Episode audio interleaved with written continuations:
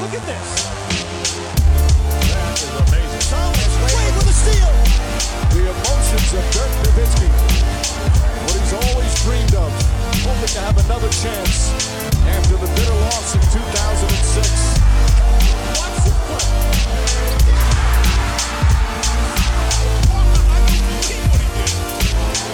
That is amazing.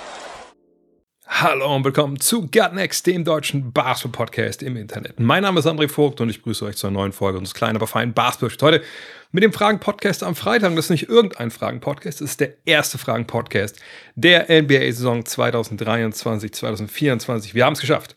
Seit Dienstag auf Mittwoch läuft die neue Spielzeit und endlich können wir über Basketball sprechen.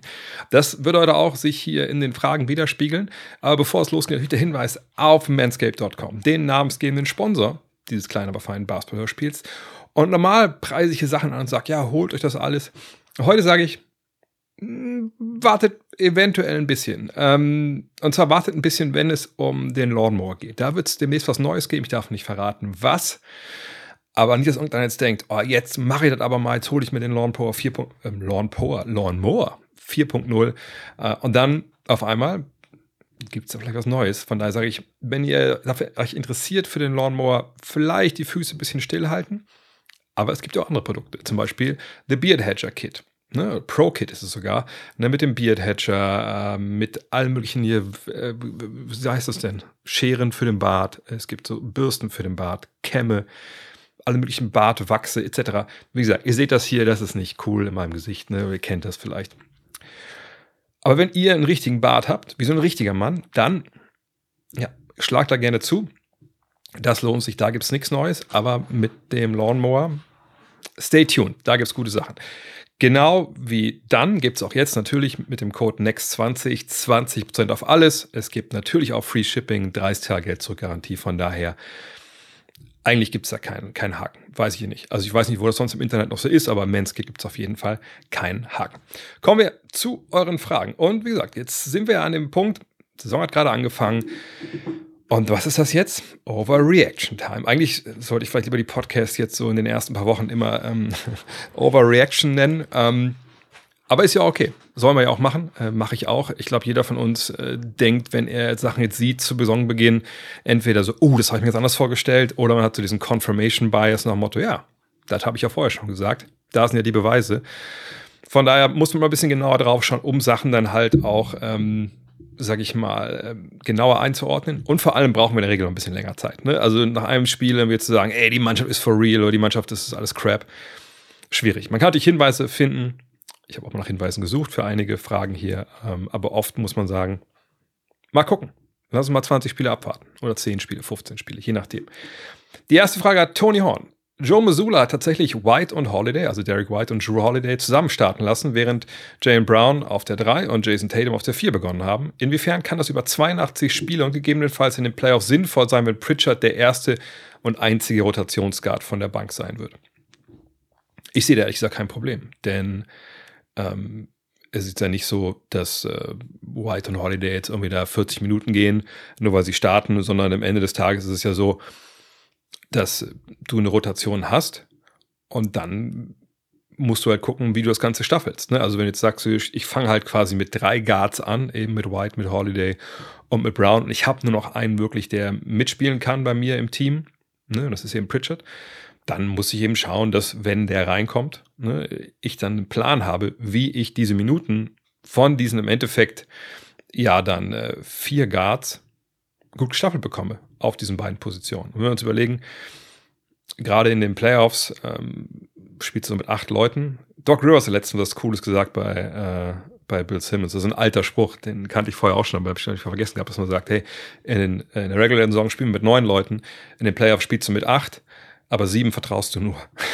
und das ist leider wirklich wahr. Ich glaube, jeder Trainer kennt das äh, so ein bisschen. Ähm, jedenfalls, wenn du vier Leute hast, die da auf der auf den beiden kleinen Positionen äh, spielen können, hey, vollkommen okay. Es ist auch so, dass die natürlich sehr, sehr austauschbar sind. Ne? Pritchard ist vielleicht nie unbedingt ein Shooting Guard, aber Holiday oder White können auf beiden Positionen da spielen. Von daher mache ich mir da ehrlich gesagt keine Sorgen. Und Überbelastung kann ich ehrlich gesagt auch nicht erkennen, ähm, wenn man die Minuten eben gut staffelt. Und da gehe ich einfach jetzt mal von aus. Ähm, das Einzige, was man sagen könnte, wäre vielleicht, hm, ist das nicht vielleicht ein bisschen schwierig? Ähm, ne, Tatum immer auf der 4. Da müssen wir mal abwarten, was jetzt dann während der Saison passiert, ob sie auch ein größeres Line-Up haben, was sie dann öfter spielen können, eben mit Porzingis und Horford und dann vielleicht Tatum auf der 3. Das werden wir sehen. Aber nach einem Spiel würde ich da jetzt nicht äh, zu viel reinlesen wollen. Fakt ist, das haben wir auch schon in der Preview erzählt, ähm, dass die Celtics da so ein bisschen kurz sind auf der Bank. Da muss man gucken, was mit Sam Hauser ist, was ist mit Luke Cornett, wie sie alle heißen.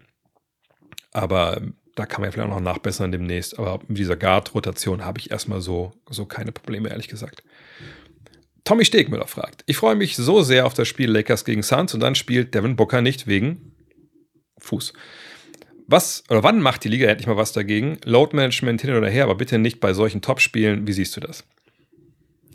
Ähm, ich möchte eine Gegenfrage stellen. Ich weiß nicht, ob Tommy zur Schule geht, ob er einen Job hat oder zur Uni äh, ist. Ähm, ich weiß nicht, ob er Basketball spielt oder sonst was. Aber sagen wir mal, du hast einen Job. Warst du letztes Jahr, ah, ne, nicht 350 Tage, sagen wir mal, mit Wochenende, wie, wie oft arbeitet man?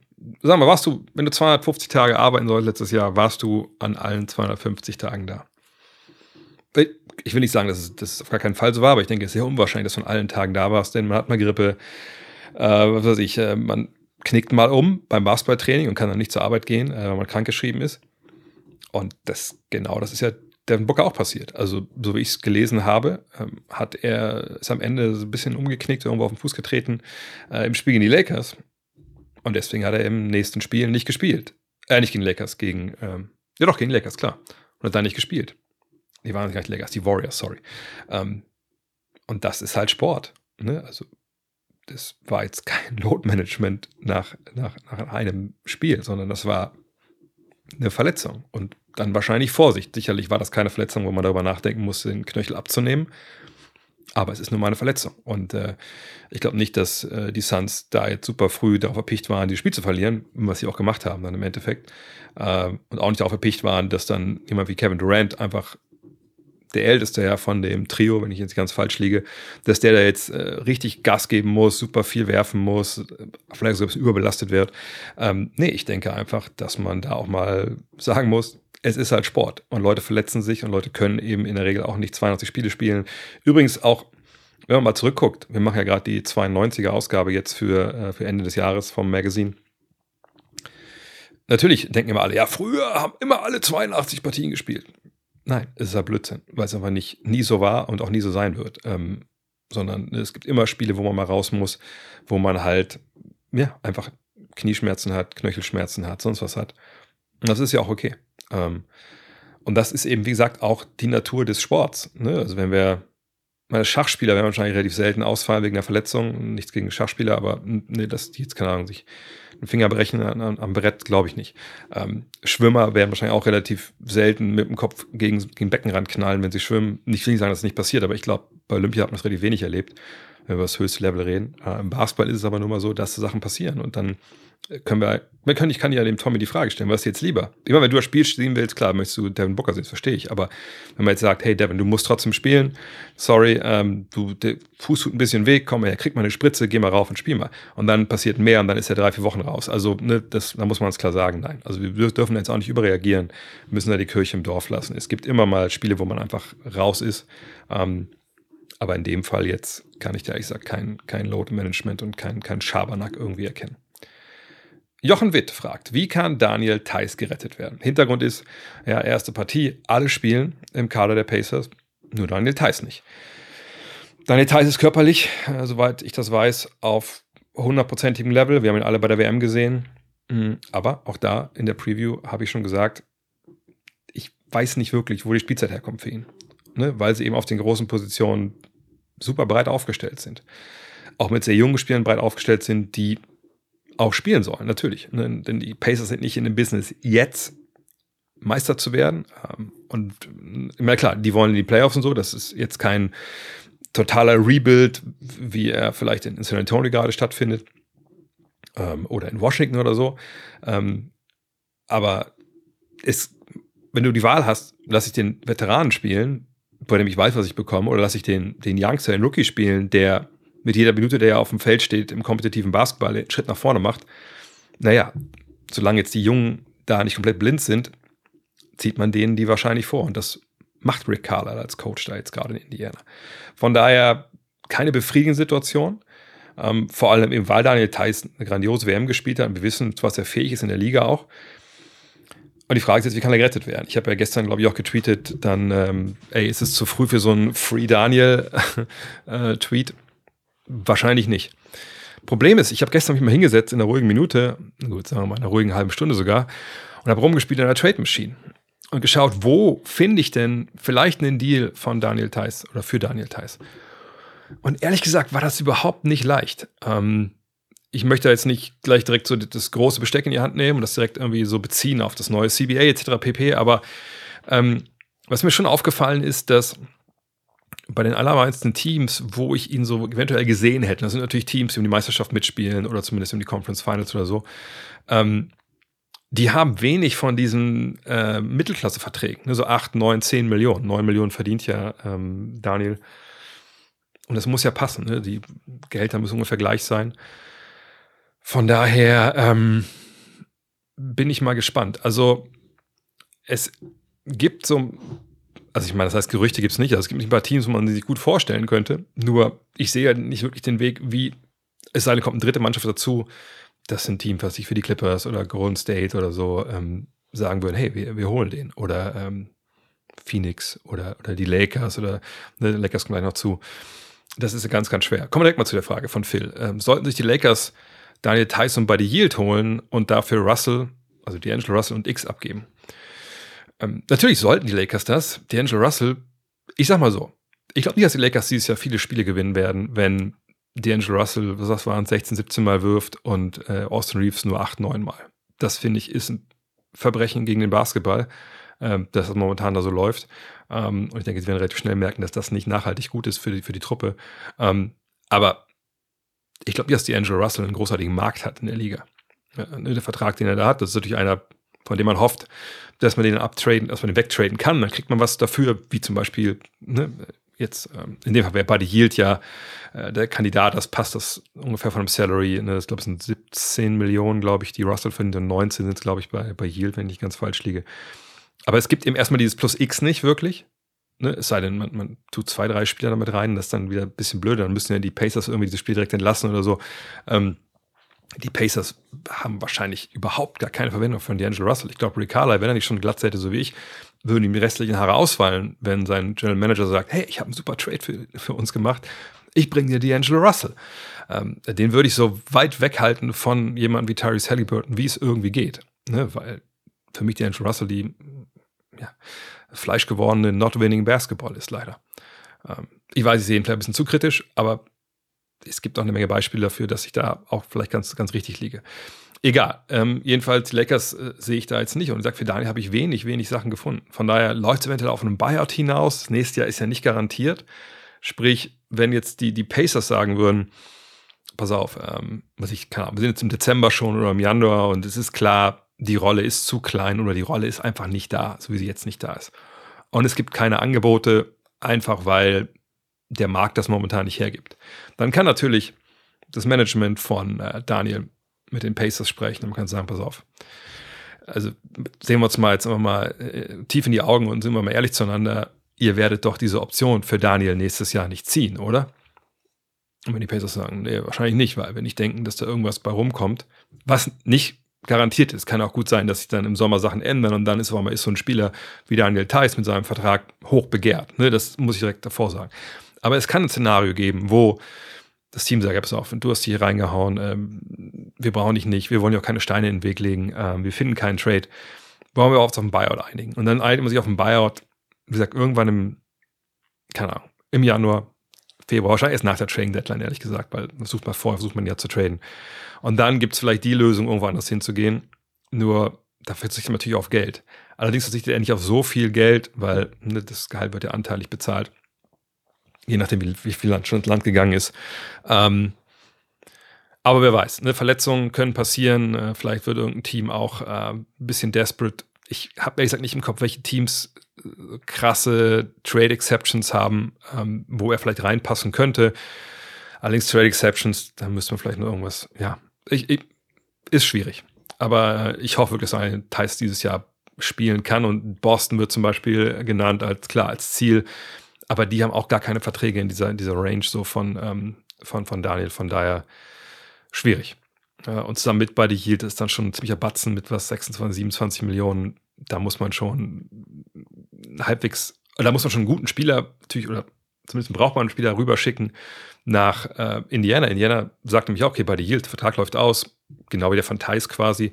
Wir wollen natürlich niemanden haben, der jetzt hier längerfristig Geld verdient und uns eigentlich nicht weiterbringt. Also das ist eine ziemlich vertragte Situation.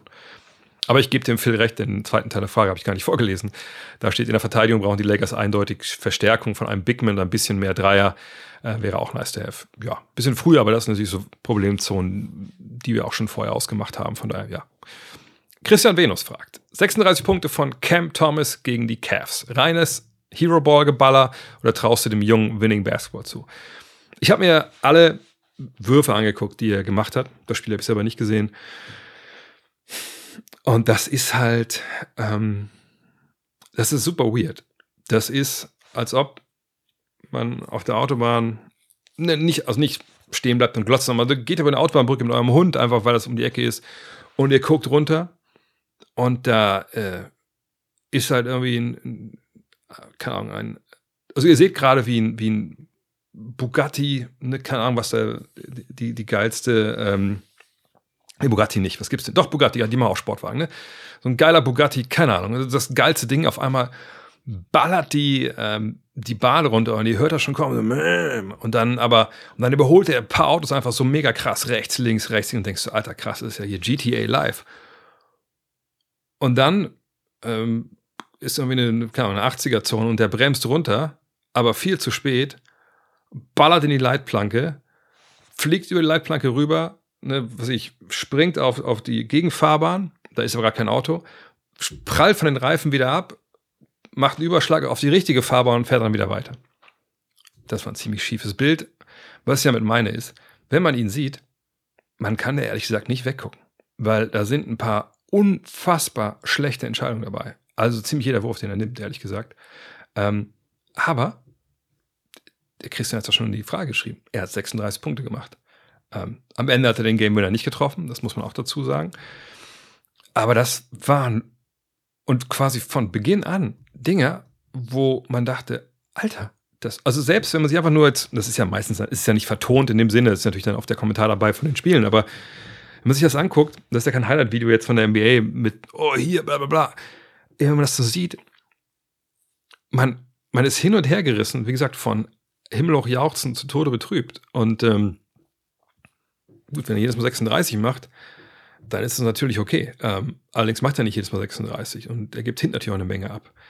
Und was man jetzt bei den Highlights nicht gesehen hat, war natürlich so ein bisschen Winning Basketball. Ähm, das ist ja viel mehr als das, was man quasi auch bei diesen Zusammenfassungen halt sieht oder halt bei diesen bei mb.com Stats, wo man auf die Spieler klicken kann, dann auf Splits und dann eben sich alle Würfe anzeigen lassen kann oder alle Assists und so. Äh, da sieht man natürlich nicht, wie er sich bewegt und ähnliches, äh, nicht wie er defensiv steht. Ein paar Sachen hat man defensiv gesehen, das war dann schon ein Hinweis, dass sich da vielleicht nicht super viel getan hat, was so das Verständnis dafür angeht, wo er im Raum zu sein hat und wann er wo zu sein hat und so. Aber äh, da möchte ich noch nicht jetzt ein Abschließurteil abgeben. Da weiß ich, dass das vergangenes Jahr lief und das war eine Katastrophe und mal gucken, wie es dieses Jahr läuft. Aber ich traue ihm natürlich Winning Basketball zu, weil ich es erstmal jedem zutraue.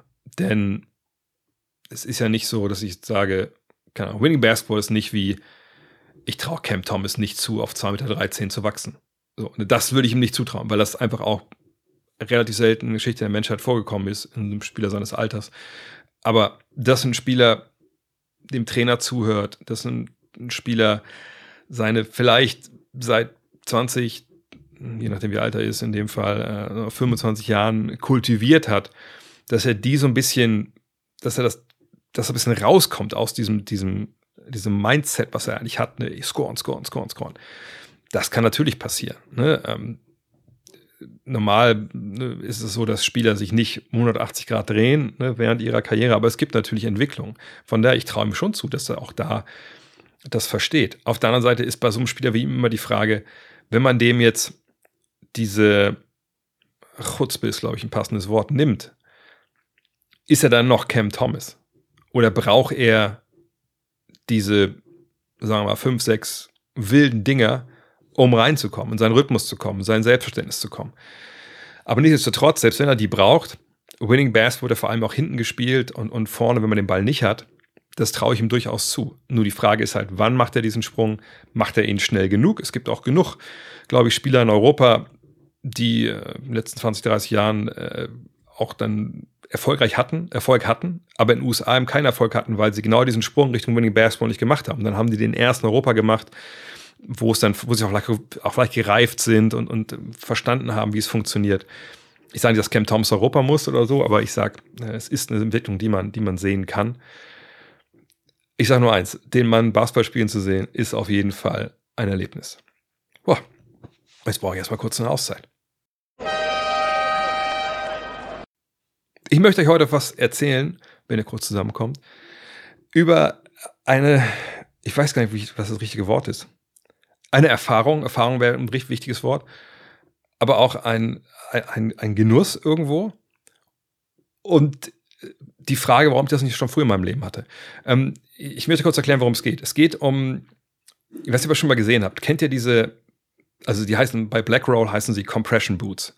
Ihr habt sicherlich schon mal Spieler gesehen, die quasi dann da sitzen und als ob die so eine, so eine Hose anhätten, die man so, die so, so aufblasen lässt und dann sitzen die und dann hört man irgendwie so ein bisschen.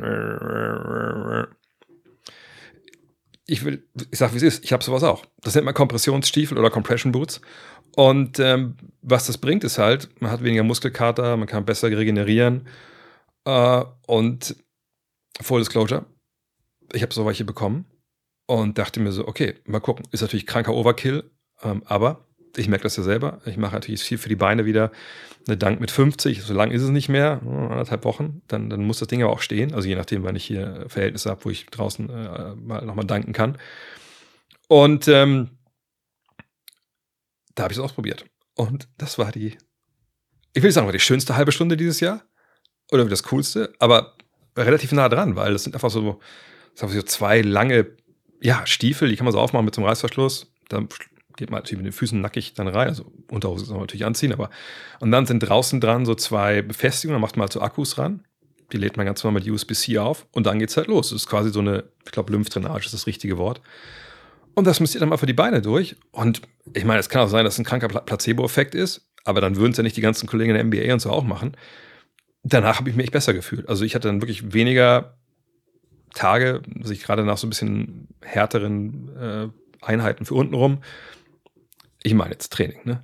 Ähm, wo es einfach, wo ich einfach wieder früher belast, belastungsfähig war. Und da genau darum geht es ja. Und ich mache das mittlerweile einfach, ähm, einfach jedes Mal danach. Von daher, check's mal aus. Äh, Black Roll äh, ist ja auch ein Partner hier schon gewesen von, von Dank mit 50. Und äh, da könnt ihr auch ähm, mit dem Code Dank mit 50 ähm, weiterhin 15% auf, auf alles bekommen, ab einem Mindestbestellwert von, von 19 Euro, aber das hat man ja sofort.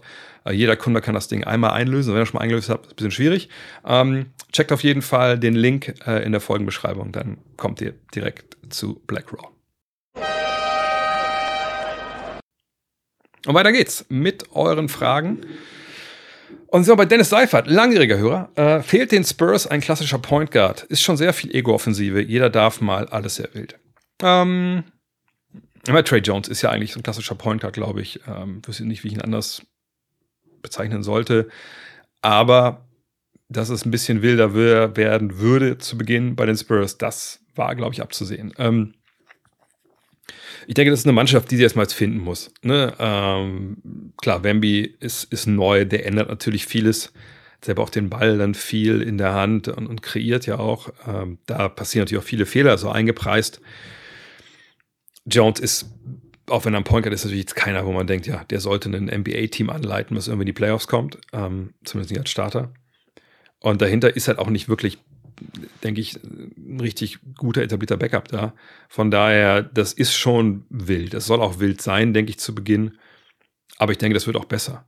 Äh, und die Ego-Offensive, so wie ich es zumindest gesehen habe, ich habe nur Bits und Pieces gesehen, äh, die kam ja vor allem äh, zustande, einfach weil sie noch nicht die, die Infrastruktur haben ne, das, was die Spurs immer auszeichnet hat, dass sie äh, einfach wissen, ne, wer wo steht, mh, mm, dass sie das System halt kennen aus dem FF, dass man liest und lesen kann, was der Mitspieler macht.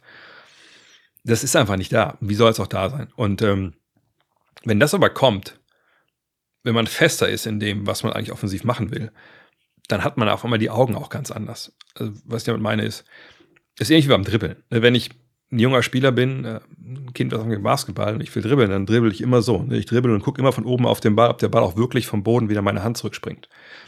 Also, sobald ich aber verstehe, dass der Kopf nach oben muss und dass der Ball schon zurückkommt, es gibt diese Dribbelbrillen, ne, wo unter den Augen äh, dann das quasi das da unten gucken quasi begrenzt ist. Ähm, Soweit das passiert, hat man ja einen Blick für einen Mitspieler. Man kann gucken, was passiert eigentlich. Ach, geht da einer Backdoor, dann geht der Ball jetzt da mal hin. Ähm, oder wenn man ne, lernt, mit Druck klarzukommen. Ne? Der Grund für Druck am Ball ist ja, dass man das Gesichtsfeld des Angreifers einschränken will, zum Beispiel, dass er nicht eben die, die freien Pässe sieht. Äh, aber sobald man das mal gecheckt hat, ist man natürlich ein ganz anderer Spieler, auch so im Zusammenspiel mit anderen und eben auch, was die Pässe angeht, ne? muss nicht immer ein Assist sein. Und das kann man auch auf Teams beziehen. Wenn Teams noch nicht wissen, wie sie zusammen am besten Basketball spielen sollen, wenn sie noch nicht alle verstehen, das ist ja so ein gut, altes Beispiel von Bob Knight. Bob Knight hatte damals in Indiana immer gesagt, hey, wenn, also als Beispiel, wenn irgendwo ein Block gestellt wird abseits des Balles, dann müssen alle bei uns im Team lesen können, was der Mann, der um den Block rumkommt, macht. Also läuft der, was ich, wenn es ein Block jetzt einfach ein, äh, ein Pin-Down-Screen ist, läuft der direkt zur Dreilinie raus, schießt einen Dreier. Curlt er um den Screen rum und geht direkt zum Korb. Das muss für alle klar sein. Obwohl es ja die Entscheidung von einem einzigen Spieler ist. Aber alle müssen verstehen, wie in so einer Situation reagiert wird, wie man dann entscheidet und wenn das alle fünf wissen, dann ist man natürlich der Defensive auch immer eine halbe Sekunde, Sekunde voraus. Und an dem Punkt sind aber die Spurs noch nicht und können sie auch nicht sein. Äh, von daher würde ich da erstmal noch nicht ähm, sagen, dass das äh, bedenklich ist. Und muss man auch sagen, so wie die Spurs spielen, was nützt dir ein klassischer Point Guard, wenn er den Ball nicht in der Hand hat? Ne? Also es ist ja nicht keine Point Guard zentrierte Offensive, wo man jetzt sehr, sehr viel Pick and Roll oder sowas läuft. Das ist ja keine Chris Paul Offensive. Von daher ähm, diese anderen Sachen sind viel wichtiger als jetzt eine Personalie.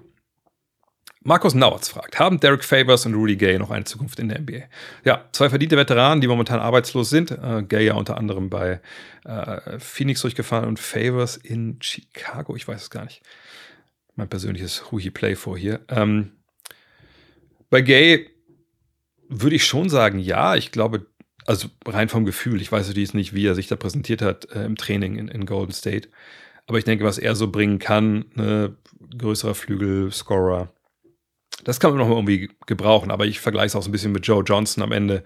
Das waren dann auch immer dann so eher kürzere Einsätze und vielleicht ist bei Rudy Gay dann auch eher die Big Three demnächst dann äh, in seiner Zukunft. Ist ja auch schon älterer Spieler. Und bei Favors muss ich sagen, naja, er ist natürlich ein Big Man, der so zwischen allen Stühlen sitzt. Ne? Ist er ein Shooter? Nein. Ist er eine überragende Defensivpräsenz? Auch nicht. Ist er ein Shotblocker? Nein. Ähm, ist er irgendwie ein geiler Roller und, und Athlet? Nein. Er war ein solider, ist er wahrscheinlich immer noch, Lopos-Spieler, der mal aus Mitteldistanz mal einen reindrücken kann, der gearbeitet hat.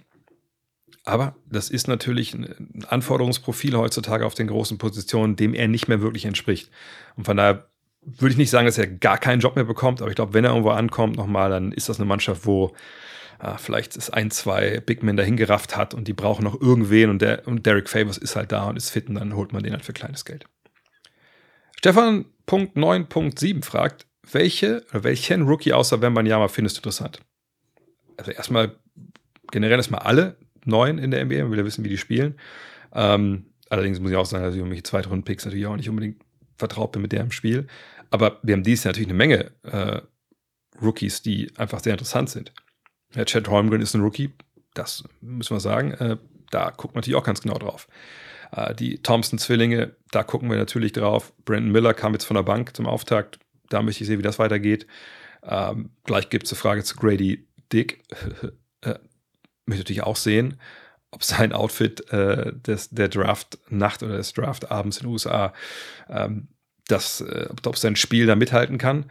Ähm, Leute wie Jarvis Walker oder Cason Wallace. Also ich, es gibt dies Jahr wirklich sehr, sehr viel interessante äh, Erstrunden-Picks. Ähm, da kann man eigentlich fast durch die Bank weggehen. Derek Lively kommt auch noch zu, finde ich auch sehr interessant.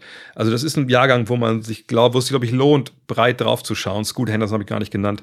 Ähm, das wird ein geiler Jahrgang sein. Ich glaube, das Potenzial ist auch da, dass wir das, diese Draft, ähm, wenn alles gesagt und getan ist, wenn wir so in drei Jahren ungefähr wissen, wo die Reise dahin geht, dass wir die relativ weit hoch einordnen äh, werden. Ähm, ist ein bisschen, bisschen schnell natürlich, wenn man sagt, ja, all time, aber das kann wirklich eine Draft sein, wo wir irgendwann sagen, hey, das ist eine der besten aller Zeiten. Und das sage ich in der Regel nicht wirklich äh, schnell, sondern da habe ich immer ein bisschen Manschetten vor sowas, aber das, ich hab, bin hier auf, auf ein gutes Gefühl. Ähm, Timo Schuladen fragt: Traust du Grady Dick äh, zu, eine große Rolle in seiner ersten Saison zu spielen? Sein Shooting wird ja dringend gebraucht in Toronto. Ja, Shooting ist in Toronto at a premium, wie die Amerikaner sagen. Also, das wird äh, gesucht. Ähm, allerdings haben sie es bei Grady Dick im ersten Spiel nicht gefunden, hat zwei Minuten gespielt. Ähm, ich gucke mal kurz nebenbei an, ob, ob da irgendwas von Verletzung war. Ich hatte das Spiel jetzt noch nicht geguckt. Ich hatte mir die Highlights angeguckt von, von Dennis natürlich, ähm, der mit 22 da äh, Topscorer war. Ähm, aber ich schaue mal gerade nach. Nee, bei Grady Dick steht jetzt hier nichts.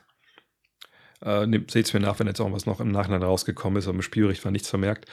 Ähm, das ist aber die Hoffnung. Ne? Grady Dick kommt ja ähm, aus Kansas äh, als Rookie und auf seiner Visitenkarte steht 3 äh, D. Ne? Die müssen wir abwarten, ob das in der NBA so funktioniert, aber das ist nicht so der klassische Weiße, sag ich mal, der jetzt vom College kommt, der nur nageln kann von draußen, sondern ähm, guter Athlet, ne? also den habe ich sogar drüben ein, zwei Mal, zweimal habe ich den gesehen, äh, im Hotelzimmer, also nicht irgendwo im Hotel, sondern als ich im Hotelzimmer war und wusste, was ich machen sollte, habe ich halt dann äh, ESPN angeschaltet und dann lief halt Kansas. Deswegen ist es einer der wenigen Rookies, die ich auch vorher schon mal gesehen habe.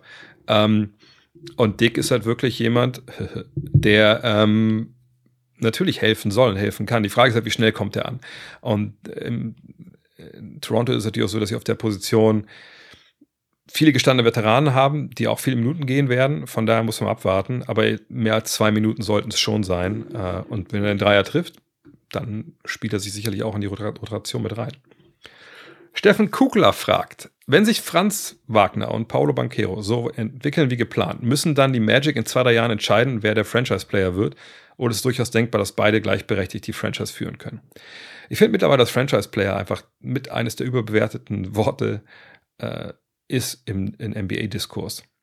Weil, ähm, also, also, ich meine, klar, diese Sache mit wessen Team es ist, das wird seit wahrscheinlich 30, 40 Jahren äh, irgendwie diskutiert.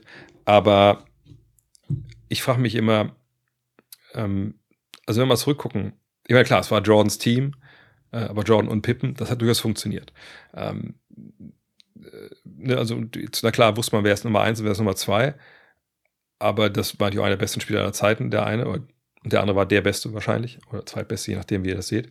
Ähm, beim Magic und Kareem ja, war es Kareems Team zu Beginn noch und hat Magic übernommen. Klar gibt es immer Historiker wie Bill Simmons, die dann genau sagen, okay, in dem Jahr ist das passiert. Das kann man ja oft auch statistisch ablesen, wer hat da mehr Würfe genommen oder so. Ähm, aber in so einem Fall wie hier, wo dann halt ähm, Spieler ungefähr zu gleichen Zeitpunkt in die Liga kommen, da kann man zum Beispiel gucken auf Oklahoma City damals mit ähm, Kevin Durant und mit, mit Russell Westbrook. Westbrook kam ja später. Ähm, war das jetzt Durants Team, war es, war es Westbrooks Team? Wahrscheinlich Durant, aber wusste Westbrook das? Ähm, was ich damit sagen will, das ist oft eine Diskussion, die wir von außen führen.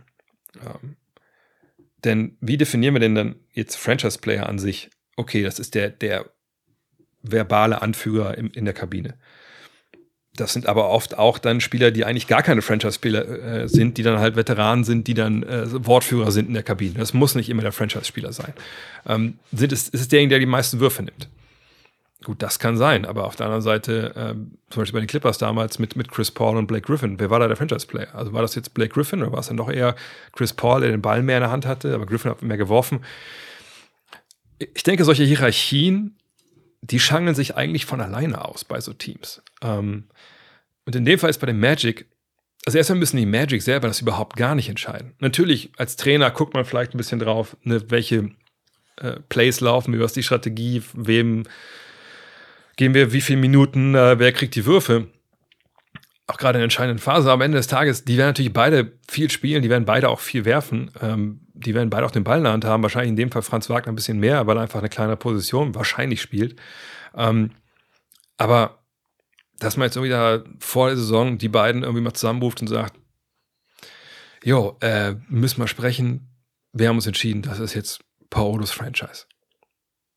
Äh, das gibt es ja in dem Sinne nicht. Ähm, ne, also sagt, wenn es klar, wenn sich klar rauskristallisiert, einer von denen ist der Anführer, dann passiert das eigentlich von innen.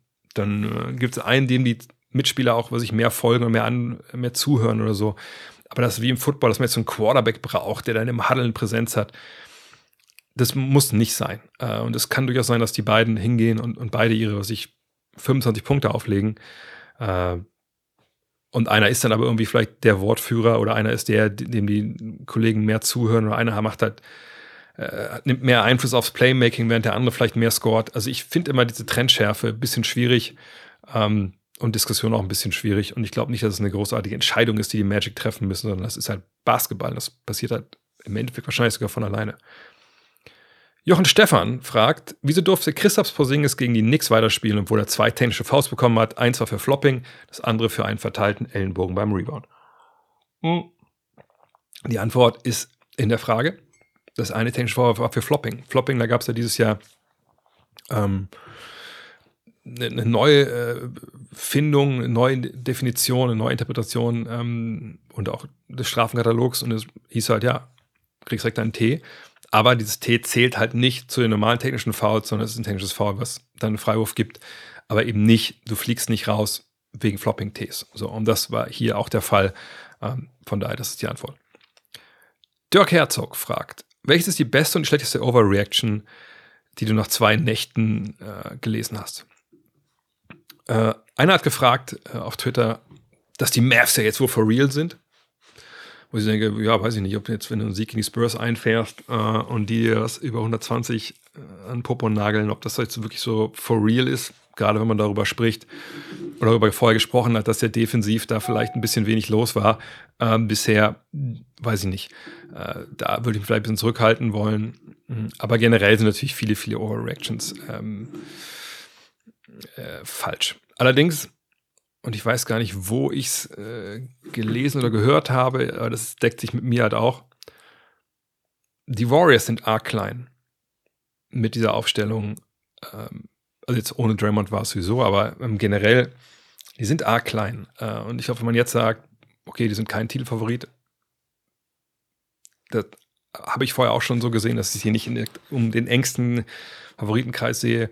Aber ähm, man hat, glaube ich, gegen die äh, gegen die Suns klar gesehen, wo die Problematik ist äh, dieser Mannschaft. Und Draymond Green, wenn er zurückkommt, wird das auch nicht 100% lösen können. Und die Problematik haben wir vergangenes Jahr auch gesehen. Also, das finde ich, wenn man jetzt da überreagiert, in der Hinsicht, dann ist es eher keine Überreaktion, sondern vielleicht eine zu frühe Reaktion, aber die, die ist durchaus valide. Aber dass die Mavs jetzt for real sind nach einem Spiel gegen die, gegen die Spurs mit all den Problemen, die die haben, das finde ich vielleicht ein bisschen verfrüht. Aber ansonsten habe ich mich auch relativ ferngehalten von, von Over, Overreaktion. Foodance fragt, es geht um die ESPN Top 100 Liste. Wie kann es sein, dass der World Champion MVP Dennis Schröder nicht auf dieser Liste ist? Naja, es ist nicht die, also wie ich das verstehe, ich habe die nicht angeguckt, weil ich mir diese 100, Top 100 Listen nie anschaue. Ähm, das ist ja eine Top 100 Liste der NBA-Spieler. So, ähm, und ich glaube, Sachen, die du in der Fieberwelt machst, die kommen da nicht wirklich vor. Äh, ich weiß nicht, wann diese Liste rauskam, ähm, wahrscheinlich in der Offseason. Ich sehe, ob jetzt jemand reinkommt. Ja, hallo?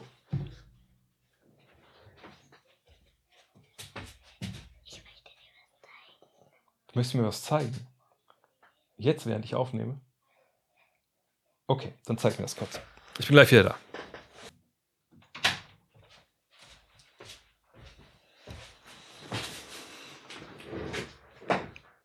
Okay, fragt er sicherlich, was meine Tochter mir zeigen wollte. Sie wollte mir zeigen, dass sie mit der Zunge mh, hm, das hier machen kann. Also, dass die, die Zungenseiten nach oben wölben. Das konnte sie bis vor, ja, bis eben eigentlich nicht.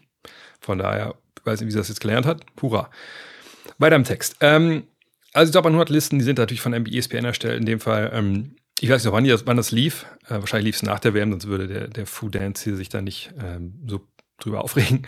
Ähm, aber man weiß immer nicht, ob die dann auch geschrieben wurde. Ähm, ich weiß nicht, wer es gemacht hat. Ähm, Fakt ist nun mal, es geht ja nicht um die Fieberwelt. Und in der NBA muss man sagen, gut, ja, vergangenes Jahr, wenn wir sagen 30 Mannschaften, finden wir dann so im Schnitt drei Spieler, die vergangenes Jahr in der NBA bessere Leistungen gebracht haben. Ähm, oder generell, ich weiß nicht, ob die Liste jetzt definiert ist, ob es nur um Skills geht oder ob es auch projiziert wird, wie sie dieses Jahr spielen oder so. Da muss man ehrlich sein. Letztes Jahr gab es sicherlich in, in, in jedem Team um die drei Spieler, die man wahrscheinlich vor Dennis einordnen würde. Ähm, so wie das für ihn in LA gelaufen ist, weil da war ich erzähle es ja schon zum hundertsten Mal. Das war für ihn eine schlechte Situation basketballerisch. Ne, er durfte den Ball nicht viel in der Hand haben, er stand viel in Ecken rum, sein Speed kam nicht zur Geltung, die hatten kein Shooting. Also, wenn du ein Team bauen solltest, was eben nicht für Dennis Schröder gut ist, das waren die Lakers vergangenes Jahr. Ähm, und jetzt ist es anders. Ich will nicht sagen, dass er jetzt da jeden Abend 22 auflegt, aber ne, das ist eine andere Truppe in Toronto, das ist mehr für seine Stärken halt auch äh, gebaut. Von daher, ähm, das ist der Grund, warum er auf dieser Liste ist. Und ich denke mal, nächstes Jahr, wenn das dieses Jahr so läuft, wie man sich das vorstellt, dass er eben so seine 15 bis 18 macht, äh, um sich 8 bis 10 Assists pro Spiel, ja, 10 ist schon viel, sagen wir mal 8, 7, 8 Assists. Dann ist er natürlich auf dieser Top 100 Liste.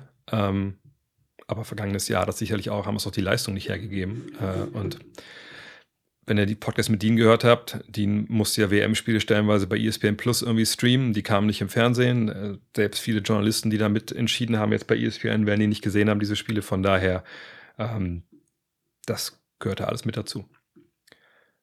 Brian oder Brian, Brian Schmitz fragt, Einordnung der Leistung der Mavericks und vor allem von Derek Lively, dem zweiten, fand ich persönlich sehr gut. Die Mavs der vergangenen Saison hätten dieses Spiel noch weggeworfen. Ja, gut, dass sie gewonnen haben, aber wie gesagt, es war gegen die Spurs.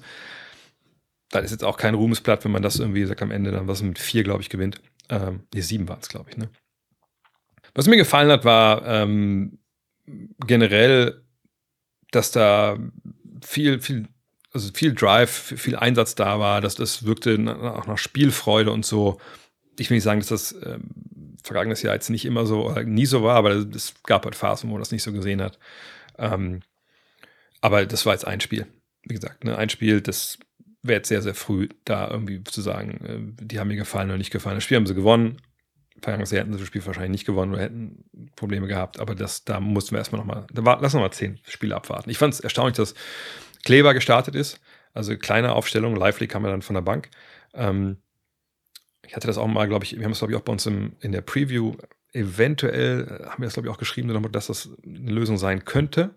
Ähm, aber Lively von der Bank, ja, also was mir gefallen hat, äh, und wie gesagt, ich habe ihn in Duke nicht spielen sehen.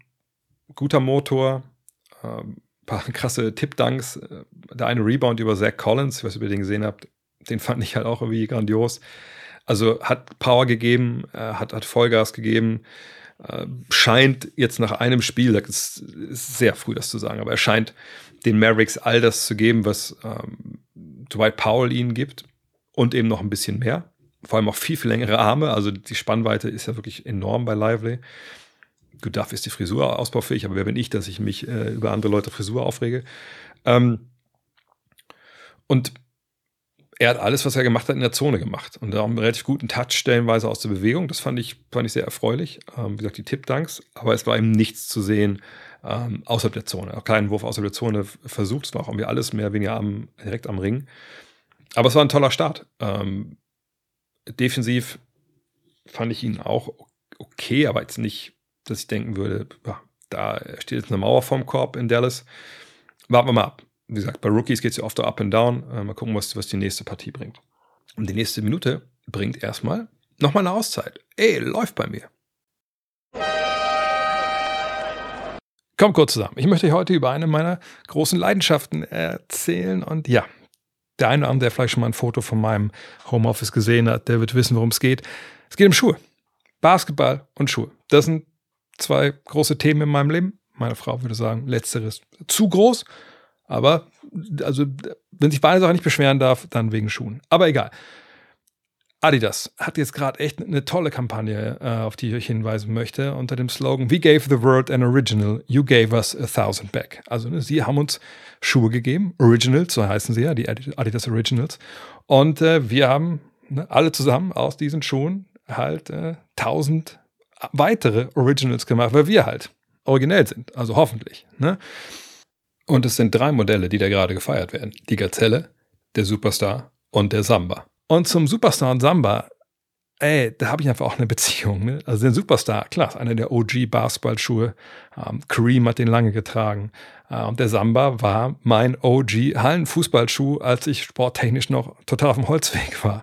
Ähm, und das Teil habe ich mir vor ein paar Wochen nochmal bestellt, als ich gesehen habe, oh, okay, Leute tragen das jetzt wieder, den jetzt wieder. Gibt's den? Und da habe ich gesagt, ja, gibt's. Habe ich mir geholt. Ähm, und der Superstar ist so in meiner Kollektion, jetzt würde meine Frau sagen, ja, auch vielleicht ein, zwei Mal zu viel. Ja, gut, aber es sind dann andere Colorways auch. Ähm, und das ist einfach, das ist zeitlos. Und ich meine, bei mir im Homeoffice pumpt öfter wirklich auch Run DMC und, und die haben den Schuh ja wirklich aus der Sportwelt rausgerissen, rein in die, in die Popkultur.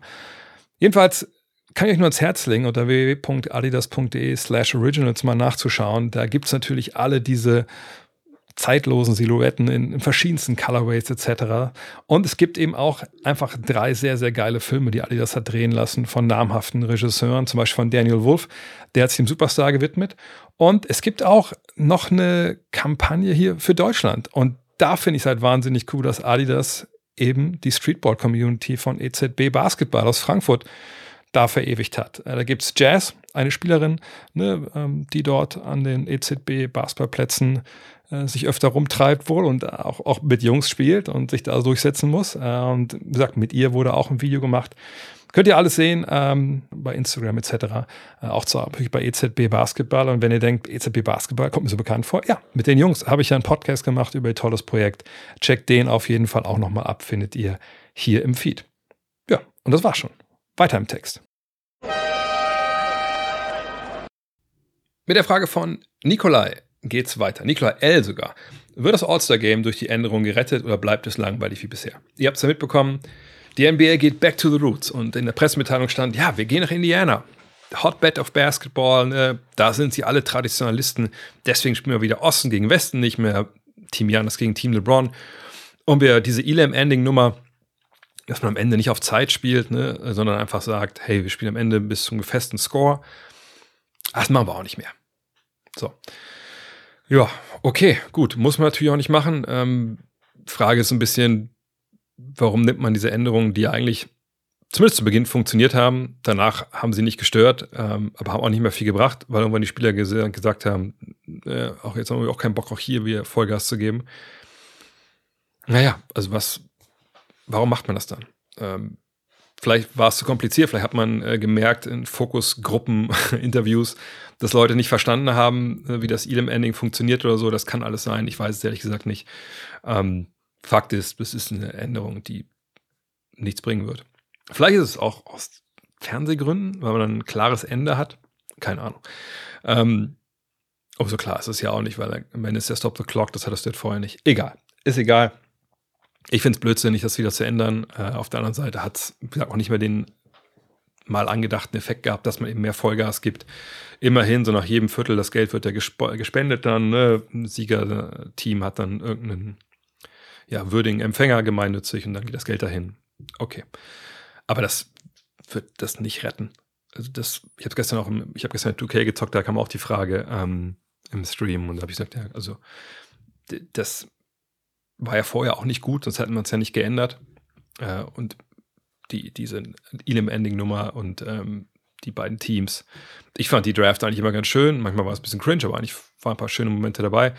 Ähm, und am Ende des Tages sind wir jetzt wieder da, wo wir vorher auch waren und die Probleme sind die gleichen und es bleibt langweilig. Horst Gärtner hat aber eine Idee fürs All-Star Weekend. Er sagt, das All-Star Game soll wieder auf Ost gegen West umgestellt werden. Genau. Das Draft-System hatte extrem cringe Momente. Ja, konnte ich mir das nie bis zu Ende angucken. Ja, es gab ein paar gute Momente auch. Was könnte man noch machen? Ich wäre für, jetzt der Plan, Freitag Celebrity Game und altes Rookie Game. Also das alte wäre dann äh, Rookies gegen Rookies, ne? Oder Rookies gegen Sophomores. Nee, Rookie Sophomore Game war es ja nicht immer, ne? Also irgendwas davon. Also nicht mehr hier Welt gegen, äh, ne? Gegen USA. Samstag Dreier und Slam Dunk Contest. Also nur die beiden, okay. Sonntag altes Legends Classic und All-Star Game. Rest weg. Preisgelten 2018 wieder um 100% erhöhen auf 200.000. Gewinner des Dunk Contests Tests, Dank und Dreier Contest bekommen für ein Jahr 5% mehr Gehalt, ohne dass das auf das Salary Cap gerechnet wird. Was meinst du zum Stand des All-Star Games? Also gehen wir erstmal, also erstmal zum Stand. Der Stand äh, des All-Star Games ist eine Katastrophe. Ähm, ich glaube, seit 2006 war es, glaube ich, in Vegas. Ne? Das war das erste Mal, damals war ja jedes Jahr beim All-Star Weekend, das ist das erste Mal, dass ich während des Spiels rausgegangen bin ähm, zum Essen weil ja was mir nicht mehr angucken konnte. Äh, seitdem wurde es auch nicht besser, wenn wir ehrlich sind. Ähm, was schade ist, denn gerade so 2001 war mein erstes All-Star 2001? Ja, 2001 war mein erstes All-Star-Weekend. Das ist natürlich grandios. Also das All-Star-Game damals mit, mit Marbury und Iverson am Ende und so. Ähm, aber gut. Ähm, von daher, ja, die Leute geben kein Gas. Äh, es ist ein Dank-Contest ohne Defense. Aber ich wüsste jetzt auch nicht, warum oder wie das geändert werden kann. Denn das muss von innen herauskommen von den Spielern. Und wenn da kein, kein Drive da ist, weil man sagt, ja, das ist eigentlich ein Show-Event, dann, äh, ja, dann wird das auch nicht besser werden. Und ich habe es gestern auch erklärt im Stream, ich erkläre es gerne hier nochmal. Was wir nicht vergessen dürfen, ist, dass es nicht so ist, dass die Spieler, auch vor allem die, die nur, die nur sonntags antreten, dass die meinetwegen, was ich, dann donnerstags anreisen und dann einen Tag Wellness machen im Hotel und dann am Samstag und am Freitagabend gehen sie ein bisschen Rookies angucken und dann gehen sie wieder nach Hause und dann Samstag äh, machen sie auch erstmal brunchen, nochmal vielleicht am Pool und dann abends mal in die Halle gucken, wie die Dreier werfen, wie sie danken und dann Sonntag nach einem späten Frühstück wird dann abends gespielt. So ist es nicht. Dieses ganze Wochenende ist eigentlich eine ganze Woche. Jetzt nicht für die Spieler, die sind nicht unbedingt da, aber ähm, dieser NBA All-Star-Zirkus, der hält schon die Woche vorher einen Zug. Und dann sind die ganze Woche Events. Natürlich viel mit Legenden und dann gibt es, ich glaube, so der Technology Summit ist da, wo die Liga dann guckt, okay, was können wir denn neue Sachen hier an Technologien und so einziehen. Äh, da gibt es dann Legends Brunch mit, mit, mit Leuten von vor Ort und so, Sponsoren, Family and Friends, all die Sachen. So, und die Spieler kommen in der Regel donnerstags. Ne, donnerstags irgendwann im Laufe des Abends, wahrscheinlich, je nachdem, ob sie noch spielen oder nicht. Aber sie müssen eigentlich Donnerstagabend schon da sein. Den Freitag Vormittag ist dann, so war es zumindest die Jahre, bis ich noch da, bis ich, wo ich noch da war, da gibt es dann die Medienstunde. Ne? Da werden die in ihre, diesen Ballsaal gesetzt äh, und an die Tische, erst East, erst West oder je nachdem andersrum und auch die Contest-Teilnehmer. Und dann kannst du als Journalist da hingehen, das ist eine Dreiviertelstunde Zeit, dich dann neben LeBron stellen und ein paar Fragen stellen. Wenn, wenn du durchkommst, wenn dir nicht irgendwie das, der Tape-Recorder von irgendeinem Kollegen aus Mexiko mit dem Ellenbogen auf den Boden geknallt wird. Alles schon passiert. Ähm, dann ist das vorbei. Und dann haben die Spieler aber den NBA Circuit vor sich. Der NBA Circuit, ich habe das eine Jahr in, in New Orleans, kennt vielleicht an die Story, dass ich damals ja dann ähm, da aus Charlotte, weil Blizzard war, ähm, nicht weiter kam und dann bin ich mit dem Auto zehn Stunden über Nacht, ohne gepennt zu haben im Flieger, äh, nach New Orleans gefahren. Ähm, und da habe ich dann gesehen, äh, nachdem wir fertig waren, haben wir so eine Dreiviertelstunde, Medienstunde oder anderthalb Stunden, dann war der, stand ich ja beim Circuit, weil ich hatte damals auch für die NBA ein bisschen was gemacht und ein, zwei Kollegen äh, waren da, da habe ich da wieder Kaffee geholt. Und dieser NBA-Circuit war da krass, weil ne, da hatten die in einem Raum, bis vorstellen, es mehrere so, ja, so Tagungsräume in diesen Hotels, gibt es das ja oft in den USA. Und in einem Tagungsraum war damals Bill Simmons mit seinem BS-Report, da wurden dann die Spieler reingeschickt, immer so eine Viertelstunde, halbe Stunde, dann kamen die wieder raus. Daneben war ähm, ah, wie hieß sie denn, die Fotografin? Ah, Namen vergessen. Aber es gab eine ganz coole Fotografin von der NBA, die hat dann immer, die macht dann immer diese, ich glaube, macht die auch immer noch Porträtfotos beim All-Star-Weekend. Das sind immer diese Fotos, die ihr seht, wo die Spieler einfach noch mit den ganzen normalen Klamotten ankommen. Äh, das wurde dann gemacht. Dann gab es dann einen Raum, da war ich mit Nowitzki auch drin, deswegen weiß ich das. Das ist witzig, da wurde halt im Februar wurden die Playoff-Promos für ESPN, für TNT und so gedreht. Ne, und dann war Dirk da da wurde ihm gesagt, ja, jetzt sag mal, keine Ahnung, die Playoffs on TNT. Äh, keine Ahnung, uh, get it now, was weiß ich. Dann wurde das abgedreht, ne, wahrscheinlich auch mit, mit drei, vier, fünf Takes. Dann gab es die, die, nächste Promo, Finals, was weiß ich. Das waren dann alle möglichen Sachen. Ne? Uh, und da waren die echt so eine Stunde. Ich glaube, Dirk damals war aber eine Stunde, anderthalb nochmal in diesem Circuit drin. Und ähm, dann ist es auch schon ja, nachmittags. So, und dann gehen zurück ins Hotel. Und dann ist eigentlich bis abends nichts. Aber man darf nicht vergessen, das ganze Wochenende ist eine große Werbeveranstaltung. Für die NBA sowieso. Wie gesagt, ne, die ganzen Fans vom Football, das sind die allermeisten in den USA, die kommen vom Super Bowl. Das ist jetzt vorbei. Was mache ich jetzt? Ah, guck mal, NBA All-Star Weekend gucke ich mir mal an. Ah, das ist nicht geil. Gucke ich mir mal die Saison zu Ende an. Was aber auch eine riesen Werbeveranstaltung ist, ist eben einfach auch alles drumherum dann, wenn ihr, wenn jetzt als Spieler okay, ich habe meine Medienstunde, was ich, 2 Uhr, 3 Uhr, ich mache noch ein kurzes Nap, dann gehe ich mal abends zum, zum Rookie-Game. Cool, keine Frage. Aber das kann gut sein, dass du davor, vor allem aber danach, noch auf eine Sponsorenveranstaltung musst. Von, entweder von dir selber oder von der NBA. Ähm, du machst Interviews. Viele Spieler geben auch eigene Partys, so, wo sie dann abends entweder auftauchen oder auch nicht, kann auch alles sein. Ähm, aber wie gesagt, das ist dann das ist durchgeplant. Samstags ist in der Regel die Player äh, Union Party. Die ist immer relativ groß. Dann treten Leute wie Snoop und sowas auf. Ne? Da sind natürlich auch eigentlich dann immer die Stars. Ähm, und sind wir auch mal ehrlich, da wird auch gesoffen. So, ne? Da müssen wir, nicht, müssen wir uns ja hier nichts vormachen und ja alle erwachsen. Ne? Die Jungs haben jetzt ja auch ein bisschen mehr frei. Früher ging es ja dann Montag direkt schon wieder weiter. Es gibt auch einen äh, Spieler, den ich relativ gut kenne, der hat dann auch stellenweise sonntags eher Dienst Vorschrift gemacht, weil eben Freitag, Samstag vielleicht auch mal ein bisschen tiefer ins Glas geschaut wurde. Was ja auch okay ist. Ist ja, ist ja Break. Nur, ne, das muss man alles sehen. Und wenn dann sonntags diese Spiele anstehen und du vielleicht die Nächte vorher nicht so viel geschlafen hast, vielleicht gibt es dann auch nicht unbedingt immer Vollgas. Das soll nicht entschuldigen, was wir da sehen, aber das ist auch die Erklärung, warum dieses Spiel am Sonntag dann stellenweise so läuft, wie es halt läuft.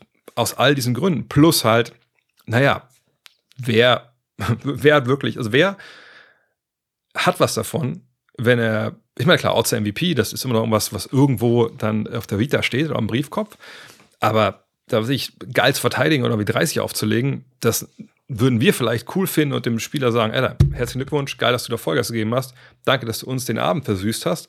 Aber am Ende des Tages fragt da keine Sau nach. Im Endeffekt geht es darum, was du in den Playoffs machst. Und wenn du da diese anderthalb Wochen da frei machen kannst und so ein bisschen aktives Load-Management an dem Sonntag, naja, dann können wir das Leuten auch nicht verdenken, ehrlich gesagt. Jetzt zu der Frage zurück, sorry. Ähm, Freitag Celebrity und altes Rookie Game. Ja, kann man durchaus machen. Ich glaube, ob das altes Rookie Game, neues Rookie Game, ist es auch nur eine Dankshow und ein korbliger Kreisel auf beiden Seiten. Sonntag, äh, Samstag Dreier und Slam Dunk. Das sind im die beiden Sachen, die ich auch am geilsten finde, gar keine Frage. Aber sind wir mal ehrlich, das wäre vielleicht ein bisschen kurz. Ne? Also, das ist eine Dreiviertelstunde, ist man dann durch. Das ist, also, ich weiß nicht, ob ihr es gemerkt habt, aber der Samstagabend ist ja mit die größte Werbeveranstaltung. Ne? Also, äh, Mountain Dew, äh, ATT, Sprint, whatever. Also, die wollen ja, die bezahlen teures Geld dafür, dass die da gezeigt werden auf dem ganz großen, auf der ganz großen Bühne. Von daher, das können wir vergessen, dass es nur so eine halbe, dreiviertel Stunde dauert. Aber ich gebe dir recht, das sind die beiden Contests, für die ich auch da bin. So. Ähm, Sonntag, Legends Game, Classic Outstar Game. Legends Game hatten wir mal. Hatten wir über Jahre, gar keine Frage. Nur, also, wen wollen wir denn da sehen? Also früher war eine Legend vielleicht 40 Jahre alt. Heute gibt es ja noch Leute, die mit 40 spielen. Legends Game haben wir jedes Jahr, nennt sich Big Three. Also wenn ihr die Jungs, alten Jungs sehen wollt, guckt ihr euch da an. Ich habe ehrlich gesagt keinen Bock, äh, da, was weiß ich, Zach Randolph zu sehen äh, gegen John Stockton oder sowas. Das, also, das, also das ist für mich sogar weniger wert als das, das Celebrity Game, ehrlich gesagt, weil ich, also was soll ich diese alten Leute mir angucken? Ich meine, das ist ja so ein bisschen wie hier Traditionsmannschaft Schalke gespielt gegen Traditionsmannschaft äh, Dortmund. Das ist irgendwie witzig und so, aber das ist halt Fußball. Da stehen die alle nur rum, da muss man nicht mal von vorne nach hinten laufen. Von daher, äh, nee, das, das macht keinen Sinn. Das ist ein Oberschenkel-Halsbruch davon entfernt, äh, dass es da eine riesen Diskussion gibt. Von daher, nee, ehrlich gesagt nicht. All-Star-Game reicht. Machen, wie es ist. Preisgeld, ich meine 200.000. Jetzt mal ganz ehrlich. Also, das ist vielleicht für Luke Cornett eine Menge Geld. Aber wenn ihr mir sagt, Steph Curry äh, sieht es, oh, gibt nicht 100.000, gibt 200.000 Preisgeld. Heute gebe ich aber Vollgas sorry, da, diesen, dieser, diesen mit ihren Gehältern, diesen Summen, die man da zahlen kann, ohne dass es halt auch peinlich wird, so weit entrückt. Geld, Geld spielt keine Rolle. In dem Sinne, aber nicht in dem Sinne, nicht im positiven, sondern im negativen Sinne in dem Fall. Sport Fanatic fragt, welche schwerwiegenden Fehler haben die Sixers gemacht, dass man trotz exzellenter Voraussetzungen in den letzten zehn Jahren keinen Titel gewonnen hat? Falsche Draftentscheidungen, Fultz, Simmons, der Weggang von Butler oder der Trade von Harden. Ähm, der Trade von Harden, den können wir da rausnehmen. Also das, der Trade ist gemeint, der Harden brachte für Simmons, weil das war äh, zu dem Zeitpunkt, wo es passiert ist.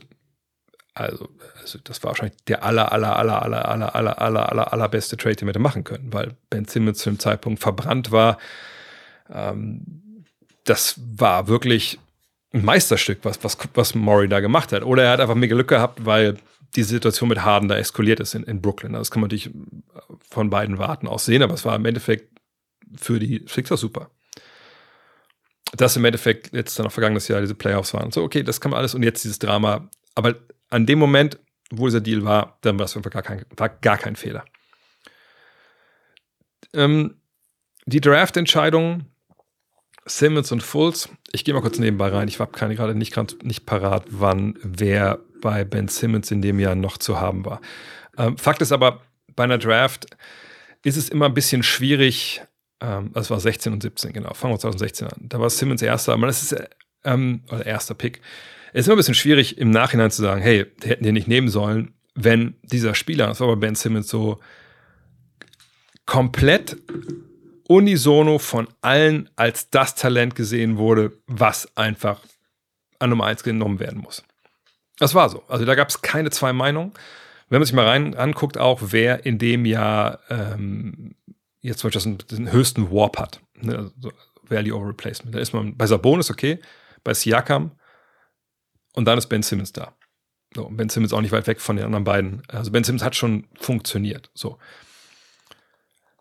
Aber in dem Jahr, die besten Spieler, jetzt das sind die drei, dann Malcolm Brockton wurde im Jahr gedraftet, an 36, an 29 Delonte, DeJounte Murray, sorry, äh, an 6 Buddy Yield, an 9 Jakob Pöltl, an 3 Jalen Brown, an 7 Jamal Murray, an 2 Brandon Ingram.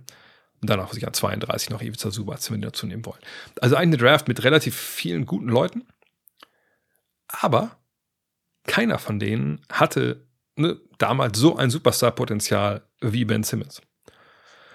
Das mit dem Wurf war natürlich eine Geschichte, ja, ne, das äh, ja, hätte man vielleicht auch ahnen können, dass er, aber dass er gar nicht wirft, das wäre mir jetzt auch also neu gewesen, dass damals irgendwer erwartet hätte. Ne? Alle haben gesagt, nehmt den. Ich, mir ist ehrlich gesagt keiner bekannt. Wenn ihr dann andere Quelle habt, schickt es mir gerne.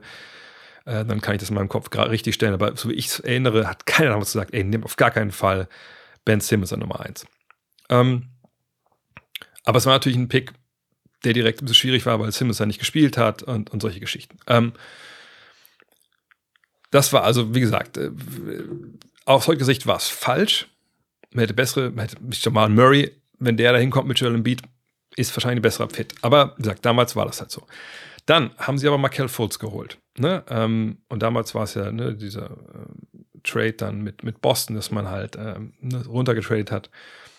Und Fultz war auch einer, der ähm, von vielen, glaube ich, damals als Nummer eins gesehen wurde. Vielleicht nicht ganz hundertprozentig von allen, aber von, von ganz, ganz vielen. Aber das ist natürlich, jetzt, wenn man sieht, wie die Fallhöhe da war, schon krass. Denn Tatum, ne, das war nach Warp, wie das Ganze ähm, sortieren. Ich weiß nicht perfekte Statistik, aber das ist jetzt in dem Fall, glaube ich, gar nicht so schlecht, dass man mal sehen kann, was bisher gelaufen ist in der Karriere.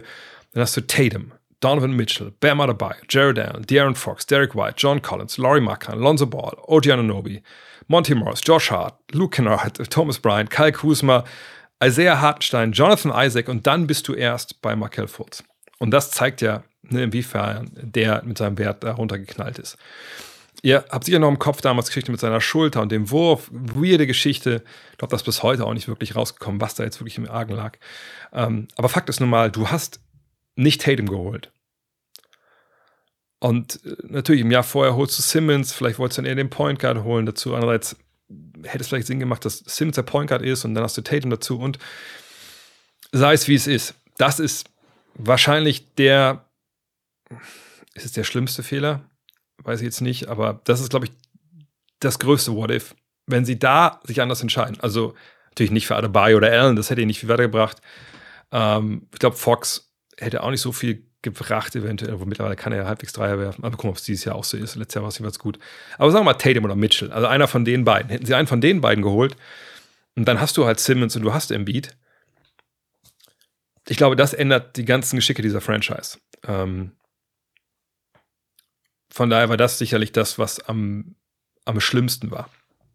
Aber ich gebe dir auch recht, äh, die Butler-Geschichte, damit haben sie ja, glaube ich, Harris dann äh, für das Geld quasi geholt. War auch nicht, nicht gut. Ähm, auf der anderen Seite Jimmy Butler, jetzt funktioniert er natürlich in Miami, aber ich frage mich bei Butler auch so, funktioniert er vielleicht nur unter ganz gewissen Voraussetzungen? Damals in Chicago mit, ähm, äh, wie heißt er? Mit Tom Thibodeau, Thibodeau ne? also ein harter Hund, der ihn ja auch aufgebaut hat. Ähm, er war ja nicht von Anfang an Superstar. Mhm.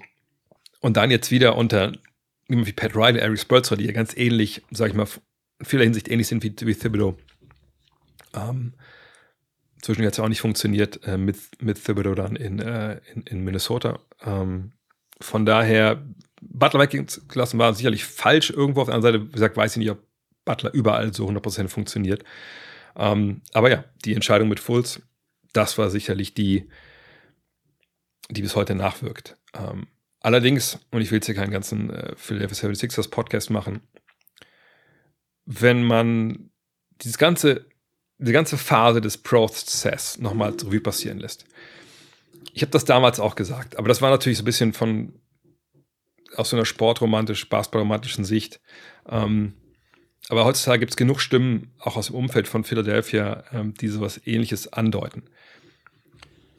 Wenn du so einen Prozess machst, dann ist das natürlich auf dem Papier, ne, nochmal, wir müssen, wir wollen Stars hier herholen, es gibt drei Möglichkeiten, Trades, Free Agency, Draft. Wir haben nichts zum Traden, Free Agents kommen nicht her, wenn keiner schon hier ist. Wir müssen draften.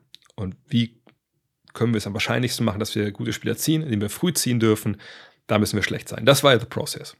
Klar, plus, ne, wir nehmen hier schlechte Verträge auf und dafür nehmen wir auch Draft-Picks und so. Das ist ja alles richtig. Aber im Endeffekt ging es ja darum, wir müssen Stars hier holen über die Draft so und dafür müssen wir schlecht sein. Was damals immer gesagt wurde, war, ey, Brad Brown macht hier einen überragenden Job, verteidigen auch gar nicht so schlecht. Ähm, wir haben eine gewisse, wir haben eine Verantwortlichkeit. Die Spieler müssen verantwortlich sein für ihr Handeln. Von daher alle, die sagen, hey, dieses absichtlich verlieren, da kannst du keine Kultur etablieren, die sind dumm und das stimmt nicht. Ich würde argumentieren wollen, dass da gewisse Sachen einfach auch schiefgelaufen sind in dieser Zeit irgendwann, dass eben sich Sachen eingeschliffen haben, dass junge Spieler früh gemerkt haben, also zu gewinnen ist, ist okay, vielleicht irgendwann mal, aber jetzt irgendwie gerade nicht. Und ich glaube, dass da einfach gewisse psychologische und auch vielleicht basketballformative Sachen ein bisschen schiefgelaufen sind. Es ist viel Kirchenpsychologie dabei, aber ich finde, in vielerlei Hinsicht kann man das halt auch sehen. Ähm, auch vielleicht sogar bei Leuten wie Embiid. Mal gucken, ob es dieses Jahr anders läuft, aber ne, ich würde auch jetzt nicht sagen, dass es der, der größte Gewinner ist und, und der äh, oft auch verletzt, gar keine Frage, aber ne, ich, ich denke einfach, das hätte anders laufen können in dieser Zeit. Äh, aber wenn es um die falsche Entscheidung geht, dann ist, finde ich, Fulls das Ding, was da am meisten, meisten reinhaut. Letzte Frage für heute. Dean Abderrahman, ebenfalls ein äh, langjähriger Hörer und jemand, dem mich auch eine Basketball-Vergangenheit verbindet. Und er fragt, hat sich Big Dog Jared, Robin, Jared Johnson sorry, äh, zum Name-Drop in deiner NBA-Preview-Podcast geäußert? Nee, hat er nicht. Äh, was im NBA-Preview-Podcast? Oder war es? Ah ja, klar, es ging um Miami. Ich wusste erst nicht, warum ich die Geschichte erzählt habe, aber es ging um den Popo von äh, Kyle Lowry und dem von Gerald Johnson und einen Scouting Report, den uns mal äh, Stefan Koch gegeben hat damals. Hört es aber gerne nochmal an. Es war ja frei empfangbar, die Folge. Aber nein, Gerald Johnson hat sich nicht gemeldet. Wenn jemand Gerald Johnson euch noch kennt, wie gesagt, letztes, was ich von ihm gehört habe, war, dass er, glaube ich, am Flughafen Düsseldorf arbeitet. Viele Grüße. Ich weiß nicht, ob er noch erinnert, wer ich bin. Ähm, auf jeden Fall ein guter Mann. Äh, Riesenhinterteil. Und er wusste, wie er es einsetzt. Von daher, ähm, ich hoffe, es kam auch so rüber, dass ich nur an höchsten Tönen von, von ihm und seinem Hinterteil gesprochen habe. In diesem Sinne, das war der Erstfragen-Podcast der neuen Saison. Ich habe noch einen Hinweis, zwei Hinweise für euch. Äh, zum einen, wir haben noch NBA-Previews, nicht mehr so viele, aber wenn ihr noch dieses Brett, ich zitiere mal einfach den, den letzten Kommentar, den ich heute gesehen habe, darüber äh, erstehen wollt, einfach bestellen auf gutnextmac.de und dann geht es schneller an euch raus. Äh, und der Abo-Shop ist offen. Ne? Und wir haben ich habe mit Jan gestern gesprochen, ey, wie sieht's denn hier aus mit den Abos und so, wo stehen wir da jetzt? Weil wir haben momentan so ein bisschen, ähm, wir haben keine Probleme, so ist es nicht, aber ich habe so ein bisschen Bauchschmerzen, weil so ein paar Sachen sich einfach nicht bessern. Der Papierpreis bessert sich nicht und wir zahlen wahrscheinlich demnächst das Doppelte für die Fotos. Äh, und wenn ihr die Ausgaben kennt, wisst ihr, wir benutzen schon relativ viele Fotos. Und müssen wir auch. Ne? Das ist ja auch Teil des Konzepts. Ähm, von daher, wenn man immer selber in der Kreide steht, in der Kreide steht ist das richtige Wort, klar, wenn man selber deinen Kopf anhalten muss finanziell und man hat nur ein Magazin, dann kann man natürlich auch schlecht irgendwie Sachen auffangen, dadurch, dass man, und wir machen ja auch keine Werbung da. Von daher, wenn ihr denkt, ich habe schon ein paar Hefte gekauft, ich habe schon ein Heft gekauft, finde es eigentlich ganz cool, denkt doch gerne drüber nach, ob man das Abo abschließen würde. Wir haben, glaube ich, 4000, jetzt muss ich überlegen, 4004, 4500, 5000 wäre ein Traum. Dann sind wir auch die ganzen Sorgen los, ähm, weil das ist halt schon so, dass man sich denkt, okay, ähm, wie gesagt, wir machen das ja, wir hauen da super viel Zeit rein. Das ist einfach auch wirklich ein, ein kranker Aufwand, den wir jedes Mal treiben. Und natürlich müssen wir auch mal gucken, dass wir jedes Jahr immer durchfinanziert bekommen und, und durchgeplant bekommen. Ähm, und da hilft es einfach, wenn man sich nicht Gedanken machen muss, um, hey, was können wir noch irgendwie noch ein T-Shirt machen oder noch irgendwie ein Poster oder ein Quartett, damit irgendwie klar ist, dass wir, egal was jetzt kommt, ne, nochmal an Preiserhöhung oder so, ähm, dass sie das weiterführen können. Du weißt, was ich meine? Ne, sie, sie sagen es nicht am Existenzminimum, aber man kann stellenweise nachts nicht so richtig gut schlafen, wenn man sich fragt, was ist denn, wenn jetzt sagt, die, die, die Bilder nochmal teurer werden? Was ist denn, wenn, was ich die Druckerei einfach sagte, es gibt auch nochmal teurer. Von daher, jedes Abo hilft. Uh, very much appreciated. Wir haben sogar jetzt so ein, so ein Premium-Abo, sage ich nochmal, nochmal so ein Top, wo ihr Papier und PDF bekommt. Beides. Ne? Was ja auch mal okay ist, wenn man vielleicht sagt, hey, ich möchte es auch gerne unterwegs lesen und ich kann es mal mitschleppen. Dann habt ihr beides. Oder sagt, ich will es einfach nur einschweißen und stellt es in den Schrank. Das ist mal Millionen wert bald. Hoffen wir es. Ich habe auch noch ein paar im Schrank. Aber dann könnt ihr das PDF lesen. Das ist vielleicht auch eine Lösung. In diesem Sinne, euch ein tolles Wochenende. Eventuell ähm, gehe ich noch mal live die Tage, ähm, äh, weil meine Frau am Wochenende Dienst hat. Vielleicht gucke ich mal, ähm, ob ich da vielleicht noch mal kurz den Stream anwerfe. Stay tuned, was das angeht. Auf jeden Fall hören wir uns nächste Woche wieder und ähm, checkt auf jeden Fall Black Roll in der Folgenbeschreibung. Haut rein. Ciao. Hello. Look at this. That is amazing. Thomas Wade with a steal. The emotions of Dirk Nowitzki. What he's always dreamed of.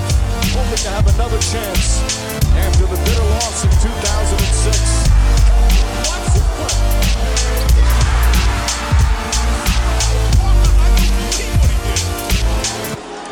amazing.